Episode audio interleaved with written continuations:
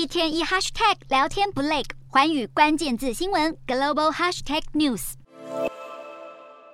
美国两年前开始对中国华为祭出严厉制裁，造成华为营收大减，在市场失去领导地位，濒临生存危机。如今，美国瞄准的不只是个别企业，而是针对整个中国半导体产业，宣布针对中国实施新一轮晶片出口管制。在美国商务部公布的新管制措施下，使用美国科技并应用于人工智慧、高性能电脑与超级电脑的晶片，都要通过严苛的条件取得许可证才能销往中国。此外，除非获得特殊许可，美国公民和企业也禁止和中国晶片制造商合作，严重打击中国自驾车、物流等应用 AI 演算法的产业。中国华兴资本董事总经理吴思浩就表示：“中国企业简直被打回了石器时代。”北京痛批美国将科技武器化。表示美国这么做只会害到自己。目前中国半导体市场约占全球终端用户需求的四分之一，因此外国供应商也会受到海啸级的冲击。美国银行估计，由于中国的超级电脑大量使用英特尔的高阶处理器，